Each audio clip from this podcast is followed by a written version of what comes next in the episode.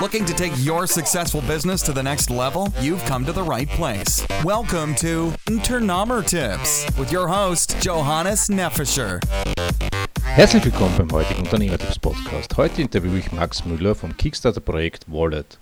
Ich denke, es ist eines der ersten Kickstarter-Projekte in Österreich gewesen, da sie es schon 2013 gemacht haben, als Kickstarter noch gar nicht in Österreich oder in Deutschland möglich war. Sie gründeten eine Firma in, in England und verwendeten diese, um ihr Projekt zum Leben zu bringen.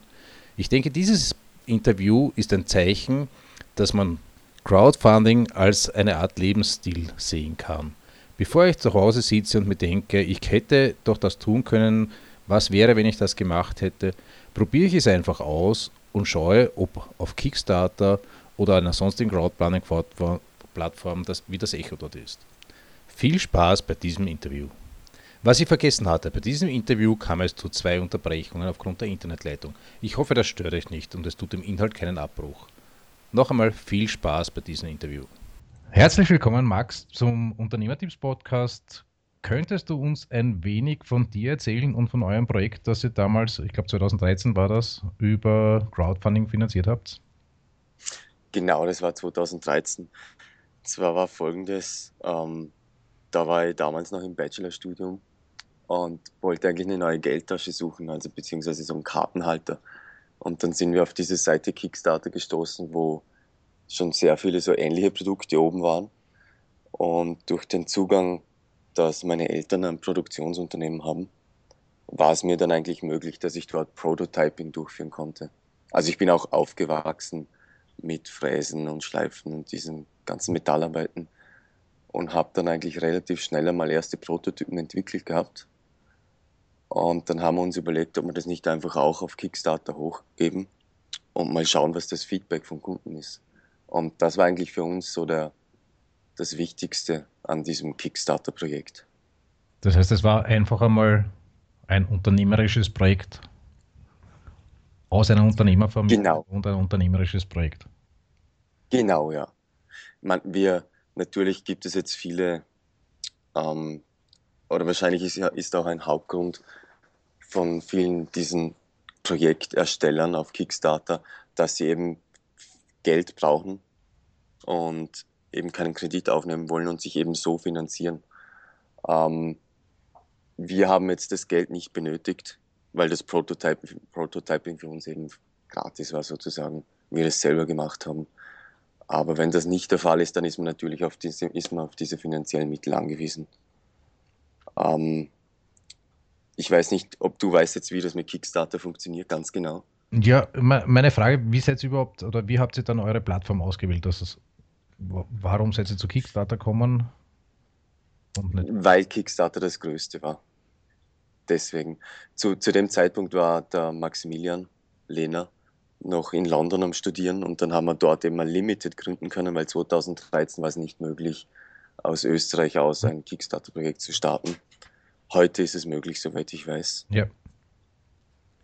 Und ja, nach dieser, nach dieser erfolgreichen Kampagne haben wir dann gesagt, da starten wir eigentlich ein Online-Business draus, weil das die, die Rückmeldung eigentlich positiv war von den Kunden.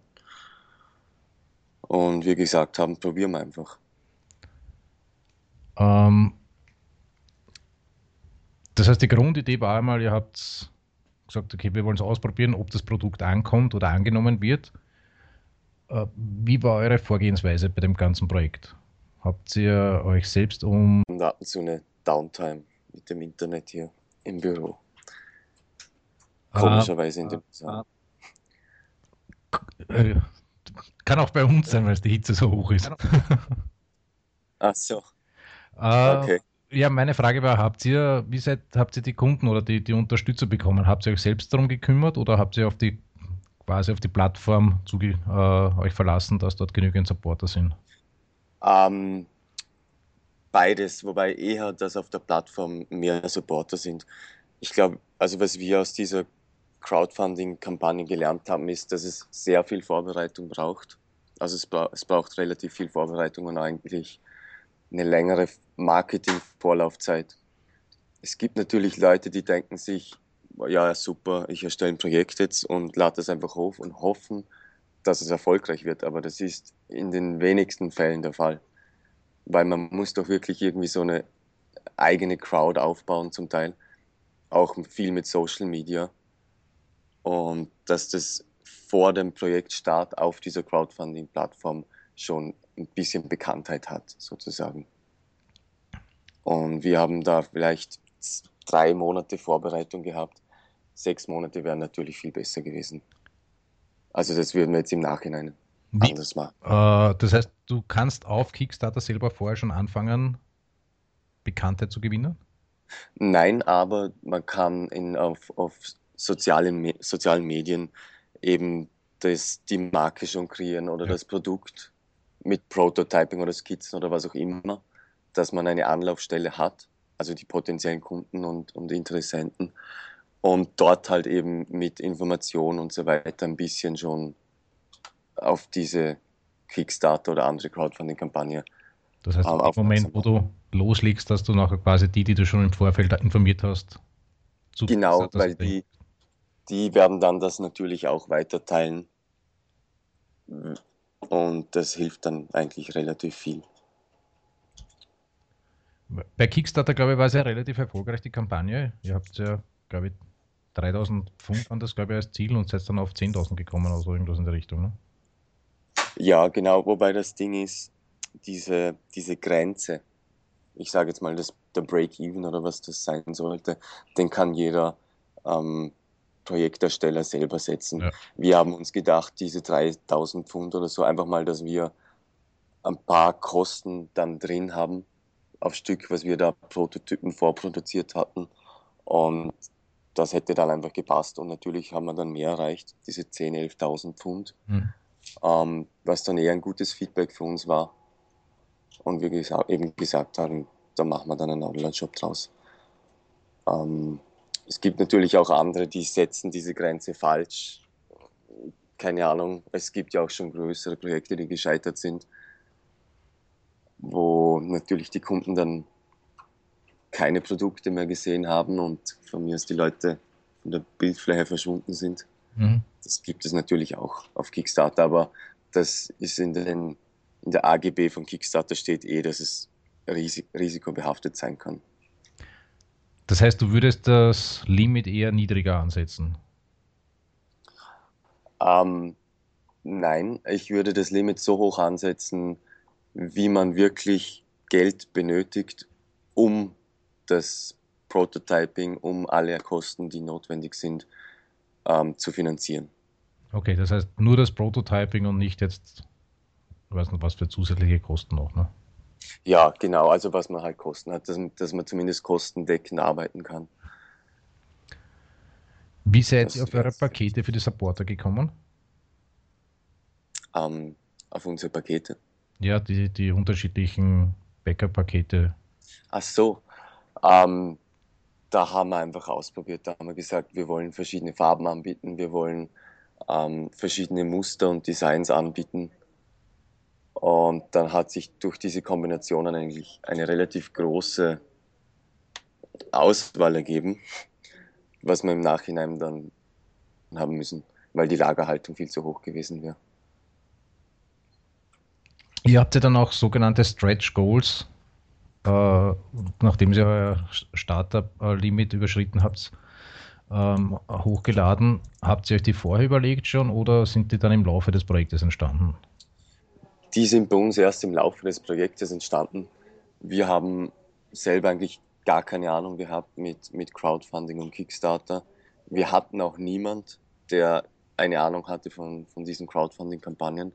Und wir haben dann während des Projektes Feedback von Bäckern bekommen, die eben gesagt haben, hey, vielleicht wäre so ein Stretch Goal doch ähm, nett für, für die Bäcker.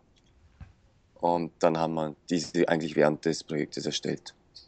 Ihr wart, glaube ich, wenn man es jetzt anschaut, einer der ersten Österreicher wahrscheinlich, die das umgesetzt haben. Gen genau, ja. ja. Viele, also ich, viele hat es nicht gegeben, mittlerweile sollten es mehr werden da Kickstarter sich auch ähm, verbreitet eigentlich weltweit. Und ich finde die Idee auch eigentlich gut. Man ermöglicht es so eigentlich, eigentlich aus kleinen Projekten doch etwas mehr zu machen. ohne jetzt selber viel Geld aufwenden zu müssen oder zur Bank zu gehen. Zu gehen und einmal abzuklären, ob das Projekt tatsächlich das funktioniert. Das Konzept von diesem Crowdfunding wird sicher erfolgreich werden. Also man sieht es eher. Hallo?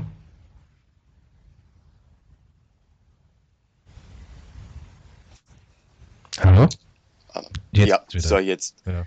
jetzt bin ich am Handy, über das Handynetz, das sollte nicht ausfallen. Okay. Ähm, was ist seither geschehen? Das heißt, ihr habt den Prototypen ähm, über Crowdfunding finanziert mhm. und habt einen Online-Shop nachher gemacht, oder? Genau, ja. Ähm, wir haben dann gesagt, gut, da müssen wir mal, wir haben auch eine, eine GmbH Light gegründet. Mhm. Ähm, damit die natürlich die, die Einnahmen und so weiter von, vom Online-Shop handeln kann. Ähm, haben das eben so separiert und drei Monate später ist eigentlich der Online-Shop gestanden. Und der läuft seitdem? Genau, ja, der läuft seitdem. Natürlich eben auch mit Marketing angefangen, Social Media Marketing, ähm, Suchmaschinenmarketing, Suchmaschinenoptimierung ähm, Änderungen des Designs von Webshops, um Conversion Rates zu, zu steigern ähm, und das ganze E-Commerce-Zeug. Das ist eigentlich eben mein Feld, weil ich Wirtschaftsinformatik studiere. Und das geht eigentlich ziemlich gut. Ja. Wir haben letztes Jahr um die 4000 Stück verkauft mhm.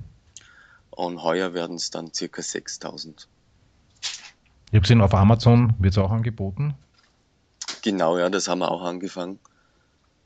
Und jetzt, da ich gerade in Amerika bin, arbeite ich auch dran, um den, an den amerikanischen Markt besser zu voranzutreiben. Weil der doch relativ groß ist eigentlich. Mhm. Und hier sicherlich mehr Menschen mit Kreditkarte zahlen als in Europa. Und das eigentlich unsere Hauptkunden sein sollten. Was machst du da genau, um, um den amerikanischen Markt besser anzugehen? Ähm, ich arbeite aktuell bei einem kleinen Handelsunternehmen. Das gehört auch Vorarlbergern, deswegen bin ich hier und kenne die Leute.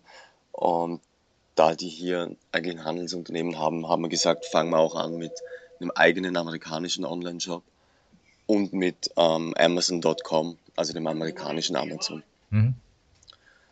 Und hier wird auch ein separates Marketing angefahren, nur für den amerikanischen Markt. Und es gibt auch ein paar spezielle amerikanische Händler, die schon interessiert sind. Okay. Und dann wird sich das hoffentlich verbreiten. Erzeugt wird es nach wie vor in der Familie der Eltern oder in der Firma der Eltern? Oder? Um, ähm, te teilweise, ja. Hauptberuflich bin ich eigentlich Student. Hm. Außer dieses Semester habe ich eine Auszeit. Um, bin im zweiten Semester vom Master mhm. und betreue zu Hause im Unternehmen von den Eltern. Das ist ein kleinen Kleinmittelunternehmen, 20 Personen, arbeiten da in der Produktion, betreue da mehr oder weniger die IT. Okay. Und ein paar kleine Sachen, ja. So als Nebenjob. wenn man zurückschaut, was würdest du anders machen, wenn du nochmal eine Kampagne machst? Ähm, ich glaube, das Wichtigste an, an Kickstarter-Kampagnen ist natürlich die Präsentation die Präsentation ist das Einzige, was der Kunde oder der Bäcker eben hat, um, um sich ein Bild zu machen, was er da, in was er da investiert. Und deshalb sind die Bilder, Bilder sind mit Abstand das Wichtigste. Das heißt, man muss wirklich schöne Bilder haben, es muss gut ersichtlich sein, man muss verschiedene, aus verschiedenen Winkeln sehen können, man muss die verschiedenen Optionen sehen können. Man sollte nicht zu lange komplizierte Texte haben. Und wie ich schon erwähnt habe, ist natürlich das, die Vorlaufzeit vom Marketing sehr wichtig. Dass man sich da viel mehr, viel mehr Zeit nimmt. Ich habe jetzt schon, Entschuldige, ich habe ja. nämlich jetzt auch schon ein paar Kampagnen durchgesehen. Also ich finde es auch wichtig, dass man eine Art Prototyp zumindest zum Herzeigen hat. Ja, also wenn es nur Skizzen gibt, dann würde ich persönlich jetzt nicht unbedingt überzeugt sein, um da Geld zu investieren, weil nur von Skizzen, da ist das, könnte es dann ein sehr holpriger Weg werden zu, zum Prototyping überhaupt einmal. Ja. Weil da können, also das Risiko steigt dann sicher an, dass es nicht erfolgreich wird, das Projekt.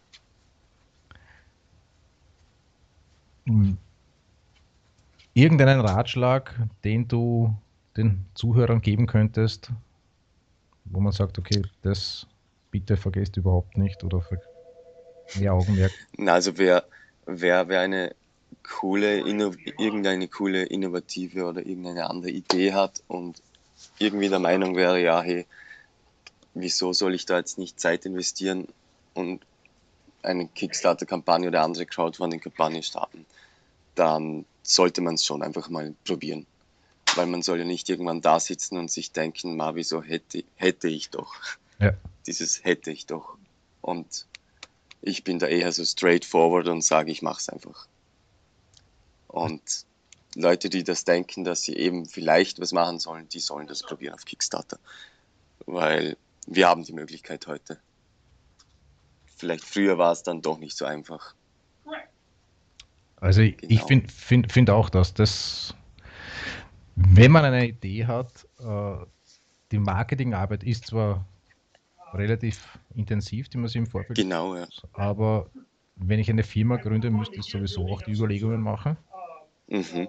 Und meine Empfehlung wäre halt immer, einfach einmal ausprobieren, vielleicht mit einem kleineren Projekt, dass man die erste Erfahrung sammelt und weiß, also das habe ich gestern auch mit einem besprochen, der gesagt hat, mhm. es ist relativ viel Aufwand und ich denke, wenn man mhm. mit einem kleinen Projekt einmal Erfahrung sammelt, glaube ich, wäre das sinnvoll. Genau, ja. Ich meine, ich habe ich hab bereits sicher schon, wir haben zig Leute schon Anfragen geschickt, wie das überhaupt abläuft mit Crowdfunding-Kampagnen, Deutsche und Österreicher hauptsächlich. Mhm. Und habe dann mit fünf von denen sich auch eine halbe Stunde, Stunde geskypt, um ihnen mal zu erklären, wie wir das gemacht haben und was sie besser machen könnten. Und weißt du, haben die das umgesetzt oder? Ah, ich habe das nicht mehr genauer verfolgt, aber zwei haben das, sich, haben das umgesetzt gehabt. Ich weiß jetzt nicht mehr, welche Projekte und Produkte das waren. Ähm, müsste ich nachschauen, das waren Österreicher und einer aus Frankfurt. Die War, haben das sicherlich umgesetzt, ja. No, noch zu einer Art Empfehlung. Ihr habt das in Englisch gemacht, die, damals die, das Crowdfunding. Genau, ja. Ich weiß, es war Englisch. Ich nehme jetzt an, es ist heute sicher immer noch so, dass der, die größten User oder halt die meisten User von Kickstarter sind Amerikaner. Ja. Ich meine, es verbreitet sich jetzt natürlich schon, aber man will sich doch nicht mit Deutsch nur auf den deutschen Raum beschränken, wenn man dann theoretisch auch ganz Europa bzw. Nordamerika und die restliche Welt erreichen könnte. Weil das ist, was ich auch jetzt mittlerweile festgestellt habe, dass die europäischen Kickstarter-Projekte ähm, zum Großteil zweisprachig sind. Das heißt, du hast oben den englischsprachigen Teil, um den großen Markt mhm. in Amerika anzusprechen und darunter dann den deutschsprachigen Teil. Wenn man nicht zu viel Text und Information hat und es sich gut ausgeht, zweisprachig ähm, zu erklären, dann sicherlich ja. Ansonsten würde ich wahrscheinlich schon auf Englisch tippen. Ich meine, ähm, die demografisch gesehen sind da sicher die meisten User wahrscheinlich zwischen 20 und 35, würde ich jetzt schätzen. Das heißt, da kann sicherlich jeder Englisch. Ausreichend. Ja. Okay. Wenn ich, bin, bin nämlich gerade selber auch im Überlegen, einmal ein Projekt einfach auszuprobieren. Mhm. Äh, dürften wir dann noch einmal ein kurzes Interview machen, um einmal so ein Projekt wirklich anhand eines Projektes durchzubesprechen? Ja, genau, ja? gerne. Also ich rede immer gerne über Geschäftsideen und auch wie man etwas vermarktet. Und da kannst du dich einfach melden und dann besprechen wir das einmal. Dann sage ich danke und danke auch, Johannes. Viel Erfolg und noch einen schönen Aufenthalt in Amerika. Dankeschön. Ja, danke. Ciao. Danke. Wiederhören. Ich hoffe, dieses Interview hat euch gefallen und euch motiviert, das Ganze, eure Projekte, die ihr im Kopf habt, einmal umzusetzen. Viel Spaß und viel Erfolg. Thanks so much for listening to this episode of Internomer Tips with your host, Johannes Neffischer. For more great content and to stay up to date, visit us at internomertips.wts-stuarburritung.com. We'll catch you next time.